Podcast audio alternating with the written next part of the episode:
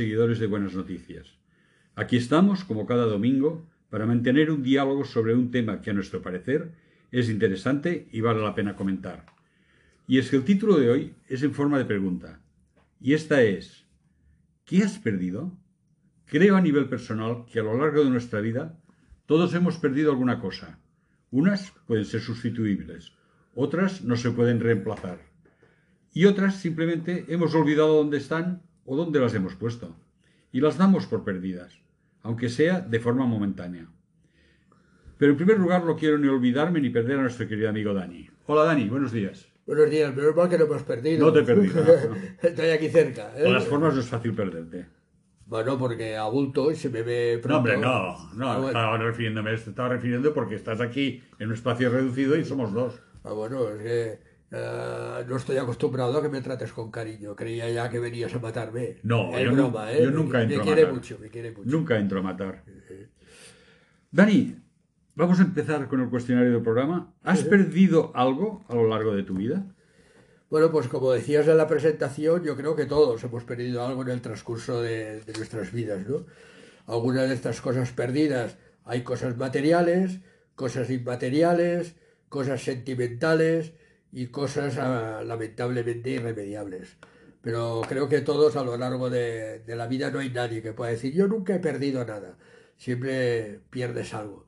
¿eh? O sea, ya digo, sea material, o sea a nivel sentimental, o sea a nivel emocional, pero todos a lo largo de nuestra vida, por un motivo u otro, perdemos, perdemos cosas. ¿no? Como siempre, ya empiezas a dejar cosas colgadas y a despertar nuestra curiosidad. Y si puedes, creo que a nosotros los oyentes y a mí, nos gustaría que detallaras un poquitín en primera persona lo que nos acabas de decir. ¿Puedes decirnos concretamente algo de lo que has perdido? Mira, la verdad es que soy bastante ordenado con mis cosas y no suelo perderlas. Hace poco eh, leía, leía que ponían, ¿qué es un hombre? Y decía, aquel, no, un marido, perdón, ¿qué es un marido? Decía, aquel que en su propia casa no encuentra las cosas. Y yo le dije a mi mujer, yo soy aquel que en su propia casa no encuentra las cosas porque tú no paras de moverlas. O sea, las cambia de lugar y entonces yo no las encuentro, ¿no? Pero que decir, soy bastante ordenado en mis, en mis cosas y entonces ah, no suelo perder, perder cosas. Me refiero a cosas como normal materiales, sí. ¿no? Otra cosa, ya digo, es que me, me cambian las cosas de sitio y yo no sé dónde están y ella no se acuerda dónde las ha puesto y aquí empezamos con todo. Esto con es el todo pater festival. nuestro de todas las familias. Bueno, menos mal, que mal de muchos, ¿no?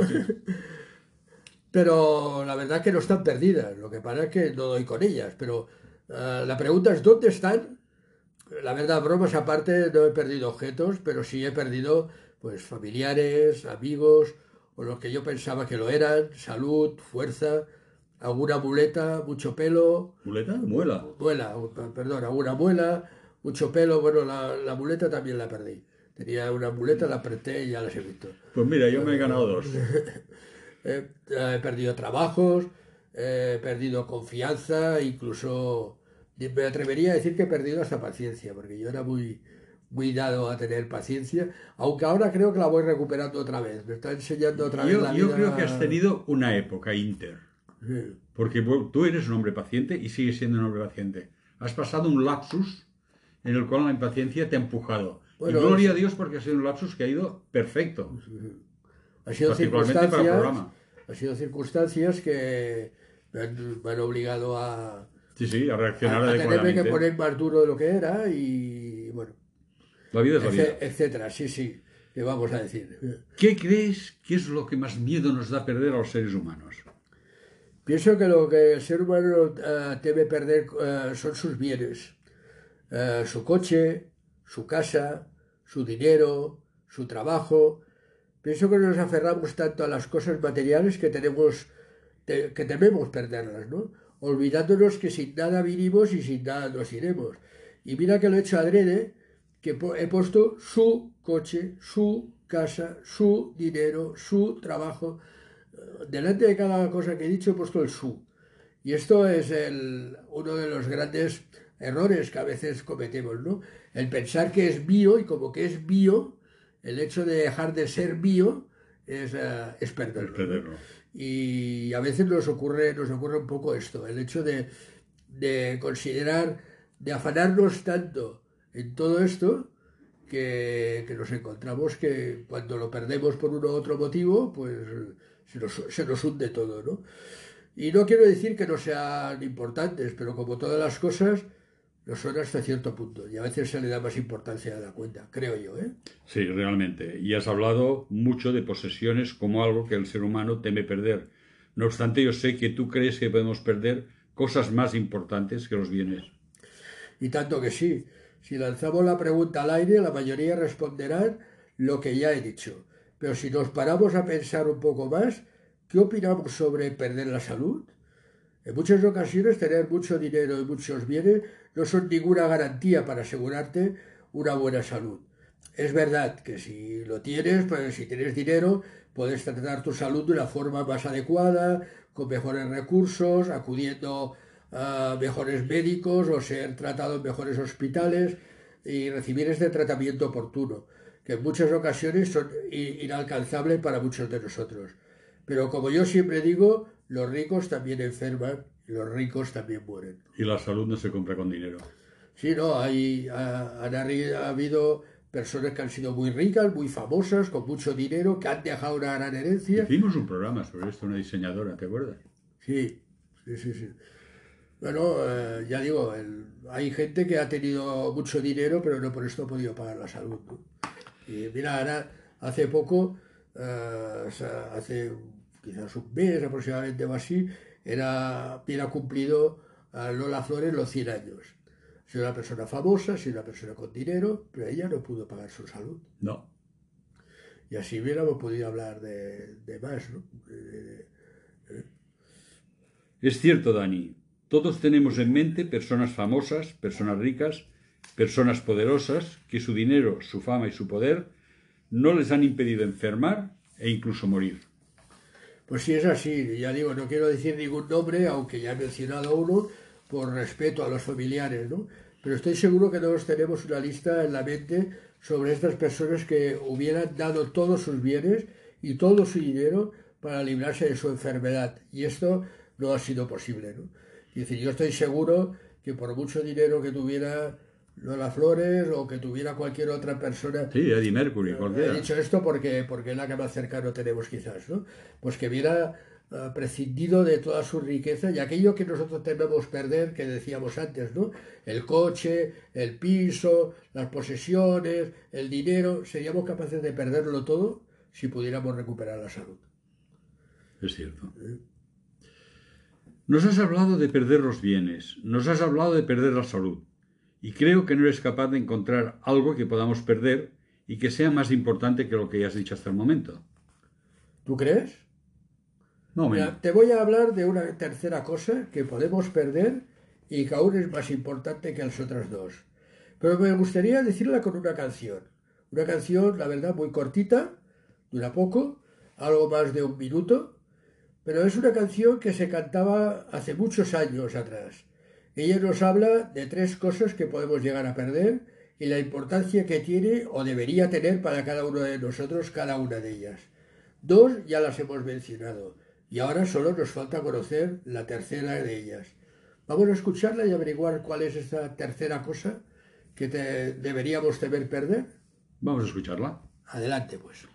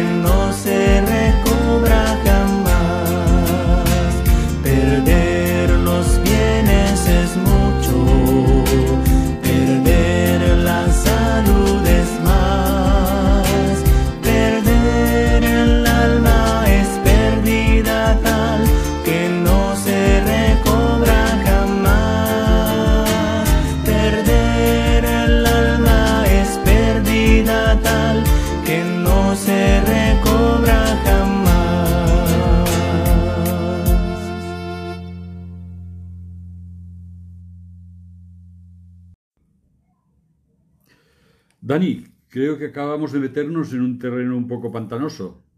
Yo pensaba que la canción diría salud, dinero y amor, alguna cosa así, pero todos tenemos claro que son los bienes, que es la salud, que es, pero no tenemos claro qué es el alma.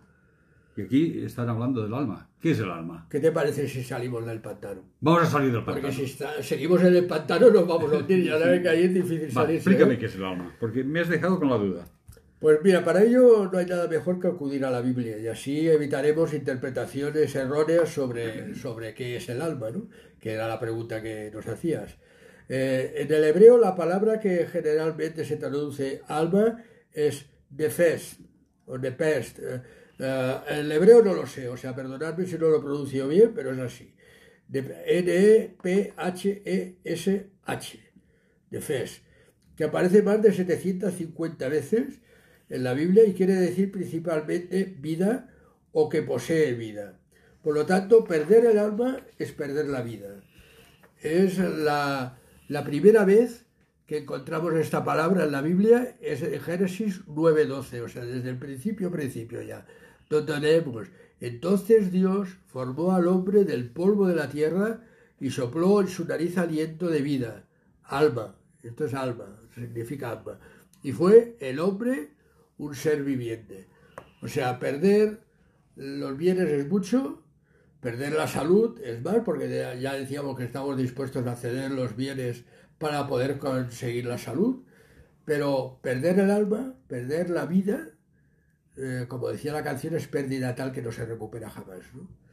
Entonces, eh, creo que tendríamos que empeñarnos más en, olvidar, en cuidar de no perder el alma y no importarnos tanto, ya no digo la salud, pero sí los bienes. ¿no?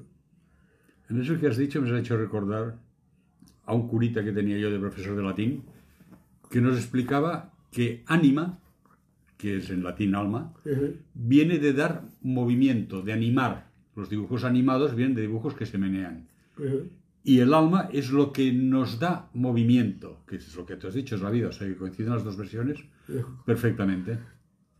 Estupendo, pues la- quiere decir que no estoy tan equivocado. No, no, quiere decir que estás totalmente Bueno, aceptado. no podía equivocarme porque el texto es bíblico, Es bíblico. Entonces, entonces no, Es- no es- puedo. si te equivocas citando un texto bíblico, te hay la marinera. Si me echan. No te dejo la Biblia nunca más. Pero la canción nos habla de perder el alma, o por lo que nos dices sería equivalente a perder la vida. Y la vida, todos la perderemos.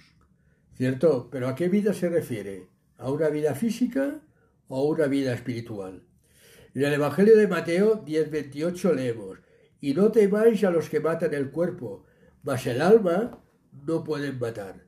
Temed más bien a aquel que puede destruir el alma y el cuerpo en el infierno.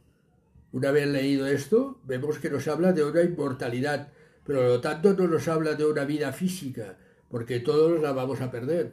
Por lo tanto, esta, esta ah, alma hace referencia a una vida, pero no una vida terrenal, porque eh, todos vamos a perder. No, si fuera un alma, fuera algo terrenal, no hay solución porque la vamos a perder todos, más pronto o más tarde, pero la vamos a perder. La vida terrenal tiene un principio y un fin, y esto está transparente. Ahí, ahí está. Todos pasaremos por caja y pagaremos. No, no hay ninguna otra opción. Pero Siempre esto da una cuando esperanza. no venga, no venga Jesús antes. Que entonces eh, ¿eh? podría venir. No, no digo que no, estoy, estoy levantando la mano pensando que... Es que no te la ven. No, pero, pero tú sí que me la ves. Es pensando que qué bonito sería. Bueno, pero, pero ¿sabes qué pasa?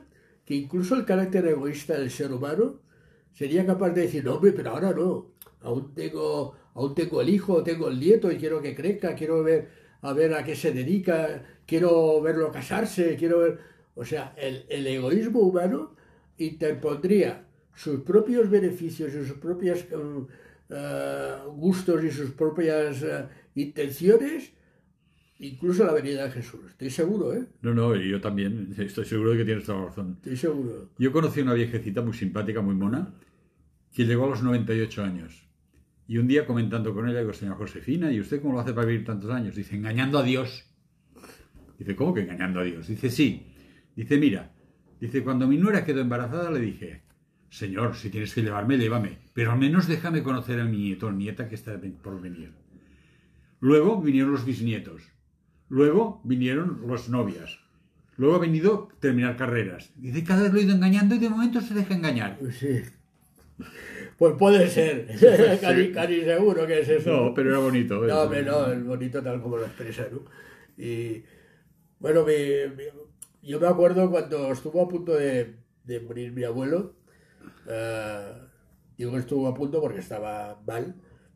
Pero mi padre le pidió a, a Dios, mira, mi hijo es pequeño, eh, espera al menos que tenga 10 años para que pueda entenderlo. Y mi abuelo duró hasta que yo tuve 10 años, justo a los 10 años murió. Y luego hay personas que dicen que Dios no contesta las oraciones. Y si nos fijamos en No, nuestra porque vida... no contesta a nuestro gusto, A Ángela María. porque entonces no le hubiera pedido hasta los 10, le hubiera dicho, oye, que mi abuelo no muera. Pero esto no, puede ser, ¿no? ver, a Entonces, ver, a ver. Podemos pedir a Dios cualquier cosa que esté dentro de su voluntad. claro. No le podemos claro, pedir que la Tierra se convierta en cuadrada porque esto no está dentro de su voluntad. Claro, pero entonces es cuando decimos, ah, es que no me escucha, ah, es que no me responde. Y no es que no te escuche, no te responda. Eh, esta semana me he encontrado yo con, una, con un oyente que me decía esto. Es que yo le pido cosas a Dios y Dios no me responde. Digo, sí, te responde. Lo que Sí. pasa es que no te responde lo que tú quieres. Eh, Pero esto ¿Eh? es normal. Y, y sabiendo, somos egoístas sabiendo el tema, le tuve que decir, ¿lo ves como si te ha contestado? Pero tú querías blanco y te ha dicho que no es blanco. Entonces, Bueno, es que a veces nosotros pedimos una cosa y queremos que Dios diga sí. Y Dios sabe que lo que nos conviene es no. Y como nos dicen no, decimos no contesta. pero después lo más bueno es que te das cuenta que el no era más positivo que el sí. Pero te lo callas. Solo No, que- entonces, entonces ya no dices nada. Entonces ya Dios no ha contestado. Ya, ya he quedado con eso. No, no está bien. No, no, quiero decir, en su momento dices Ya. esto, pero después del tiempo te demuestra que este Sí, no sí. eh, te, te ha beneficiado más que si hubiera dicho sí. sí. Pero entonces ni, ni te acuerdas de ir y decirle, Señor, gracias porque dijiste no. Este, este es el momento", ¿no? problema, Dani, muchas veces. Yo creo que si mirásemos hacia atrás con cariño toda nuestra vida y analizásemos, veríamos la gran cantidad de veces que Dios ha respondido sí a nuestras oraciones. Yo es un juego que lo practico alguna vez y te prometo que, que me sorprendo, pero me sorprendo gratamente de ver el control, el cariño, la proximidad y las posibilidades que tengo de conseguir cosas a través de pedírselas a Dios. Mira qué fácil. Bueno, ah, la misma Biblia te lo dice, ¿no? Probarme, probarme y, y parece, parece extraño, ¿no? Que te diga eso, a ver, po- po- ponme a prueba, ¿no? Probarme y os abriré las ventanas del cielo, no para daros lo que queréis, no, hasta que sobreabunde. O sea, os voy a dar más De lo que necesitáis. de lo que necesitáis, ¿no?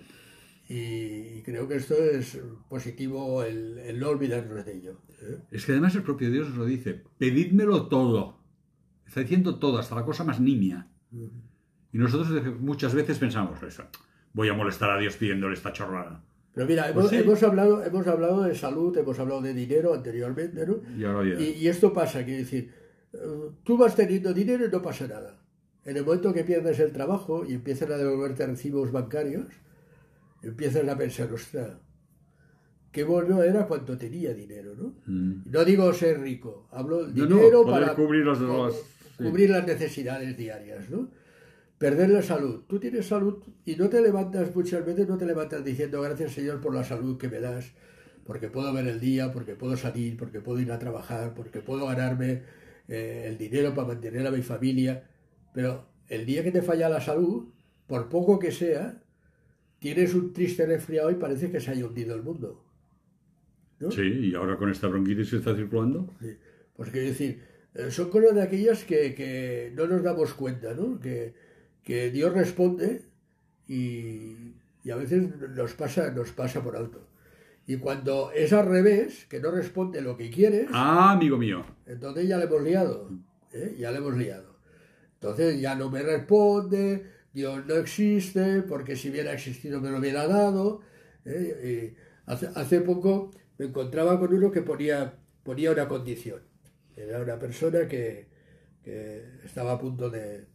Había, iba a ser juzgado, no quiero dar muchos detalles para que no se dé alguien por entendido, y me decía, si Dios hace esto, yo prometo que... Y yo le dije, es que Dios no es sobornable. No lo puedes sobornar. Es, es un soborno clarísimo. O sea, a- había un poder pillar y decirme, mira, si tú me das esto, yo te doy aquello. Pero Dios es insobornable, o sea, no, no porque tú le dices que le vas a dar. Y yo le decía, ¿y qué le vas a dar que no tenga?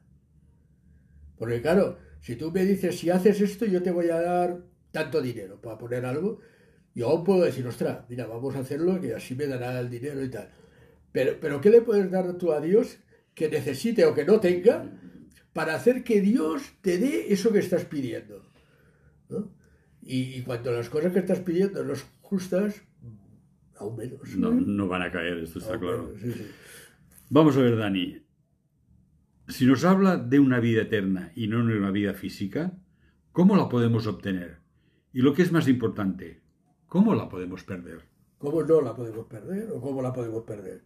Bueno, pues mira, voy a, intentar contestar eso. Mira, si hablamos de una vida espiritual, solo hay un sitio donde la podemos encontrar. Y este es en Dios. Y la eternidad ganada por el sacrificio de su Hijo en la cruz. Y la única manera en que se puede perder, voy a ser muy concreto, que se puede perder el alma, es por el distanciamiento pleno y definitivo de Dios. Más concreto no puedo ser. Y creo que, que queda claro, ¿no? Si hablamos de una vida espiritual, solo hay un sitio donde la podemos encontrar. Y precisamente esta vida espiritual la encontramos en Dios y el sacrificio de su Hijo en la cruz. ¿Cómo la podemos perder? Ignorándolo. En el momento en que ignoramos a Dios, ignoramos el sacrificio de Jesús en la cruz por cada uno de nosotros para darnos la salvación, hemos perdido esta vida, hemos perdido la vida eterna, hemos perdido el alma. Creo que es, Hemos perdido el ánima, lo que nos da cuerda. creo que es bastante claro y escueto para... Y a la vez duro. Porque siendo tan fácil, vemos a nuestro alrededor tanta gente que lo pierde tontamente. Sí, sí. No, sí, sí, sí, a ver, es, es duro porque no queremos, porque no queremos aceptarlo. Es que era así, quiero decir, y, y la vida que Dios nos da es una oportunidad para que podamos llegar a rectificar, ¿no? Y a veces por años que vivamos no rectificamos. Es decir, que No, porque nos fermentamos. siempre es para mañana, ya lo haré mañana. Sí. Y yo, par- yo parto de la de muchas veces de la idea y con gente le he hablado que cuando tú dejas algo para mañana es porque no piensas hacerlo. Me explicaré, no es todos los casos, ¿eh? Pero cuando tú dices, oye, ¿y, tú por qué no le pides a Dios que más adelante, mañana, pasado, no piensas hacerlo? Y cuando le dicen, oye, ¿por qué no te vas a, la iglesia y te juntas con gente que piensa así como tú y que te ayude y que te consuele y que te aliente? Y... Iré, ya iré. Cuando dices ya iré, olvídate que no vas. Hay una frase en este sentido que me hace mucha gracia. Aún no estoy totalmente preparado. Claro, Nunca estás totalmente preparado. no. Tienes No, que dar el paso adelante. O sea, si yo quiero ir de Barcelona a Madrid, tengo que empezar por dar el primer paso. Yo me acuerdo de un profesor que teníamos, Josep Grau, Josep Grau, sí, hombre. una gran persona con un corazón bestial.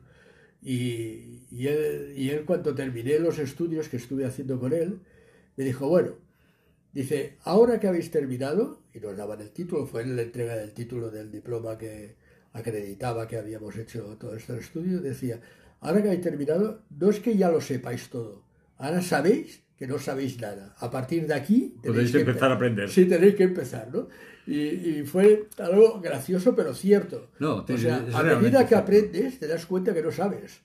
A medida que vas no, aprendiendo, sí, sí, sí, en sí. todas las facetas de la vida, ¿eh? A medida que vas aprendiendo, te das cuenta que no sabías y que necesitabas aprender. Y que necesitas seguir aprendiendo. Sí, sí, claro. Yo me he sorprendido. Tengo 75 años y continúo aprendiendo. Ahora estoy haciendo un estudio, no sé si lo, los puedes seguir tú, con David Burr sobre la pista de No, no, no, no, lo sigo. Pues, pues Pues- lo estoy haciendo y es una maravilla, una maravilla, una maravilla. Y seguimos aprendiendo y con mi Pilar continuamos aprendiendo constantemente. No, y hay puntos de vista. Mira, hace poco un oyente me decía, oye, este tema no lo había tocado. Digo, después de 35 años, Yo no ¿cuál, sé cuál es el tema que no hemos tocado? ¿no? Pero siempre que toca el tema, pues sacas cosas diferentes, o desde diferente prisma, o de diferentes textos, Siempre hay un enfoque. y siempre hay algo que vas, vas aprendiendo. Y nosotros que hacemos el programa más de una vez. Aprendemos cosas cre- creando el programa. Sí, ¿eh? Más sí. de una vez. Te, te obligas a buscar cosas y a mirar cosas que dices, "Ostras, esto yo no me lo había planteado así, esto yo no me lo había mirado así. sí, sí. Y lo damos a conocer a nuestros oyentes porque a nosotros también nos ha hecho bien. ¿no? Nos ha hecho bien y nos ha golpeado. Ha sido una cosa que impacta que dices, hombre, pero si eso sí está tan claro que es así. Y yo lo miraba desde este lado. Entonces sucede, pero bueno.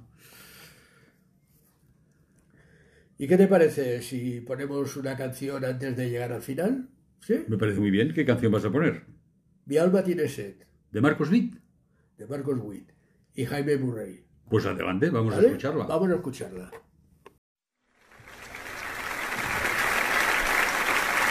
Levanta sus manos delante del Rey. Señor, venimos delante de ti con un corazón dispuesto, Padre. Con un corazón contrito y humillado, Señor, ante tu majestad y tu presencia Señor.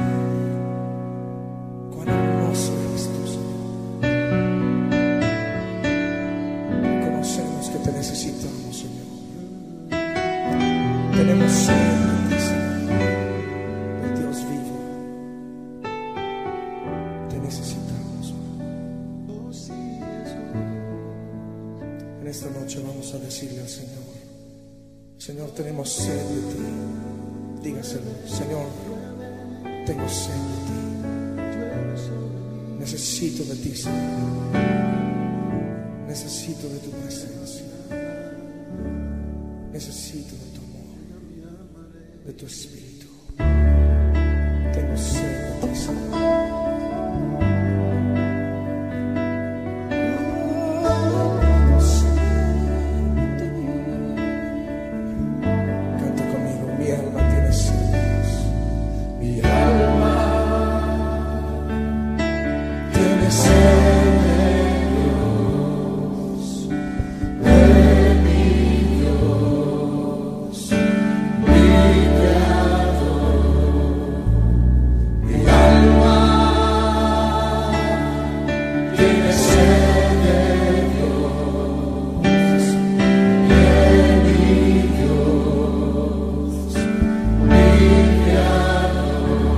Creador.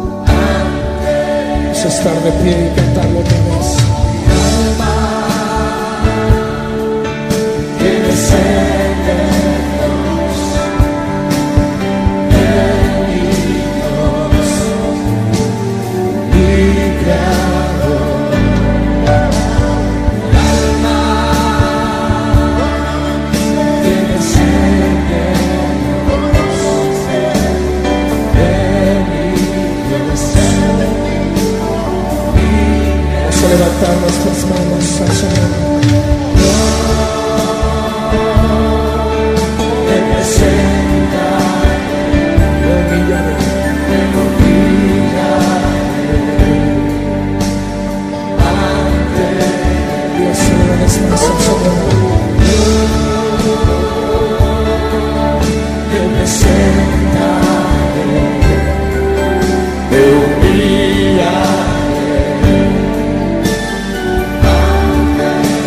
Su voz y diga,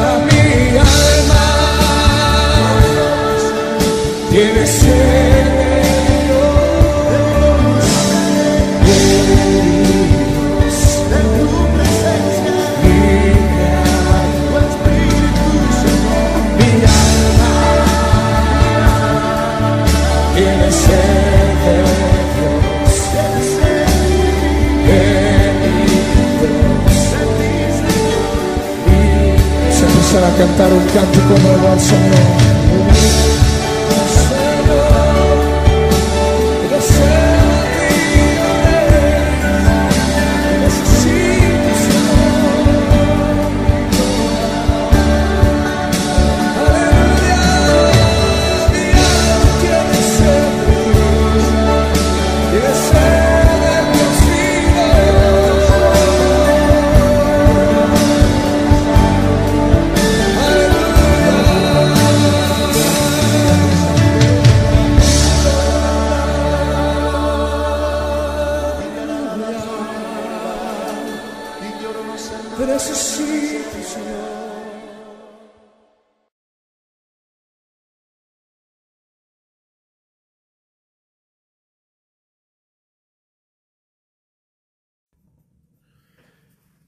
Hemos escuchado la canción Mi alma tiene sed de Marcos Witt y Jaime Murrell y con esta canción hemos despedido el programa, queridos amigos. Hasta la semana que viene que volverá a estar con vosotros. Buenas noticias. Y deseosos, como no, que hayan terminado el programa teniendo verdadera sed de este Dios, De este Dios. del Dios vivo. Gracias y hasta la próxima semana.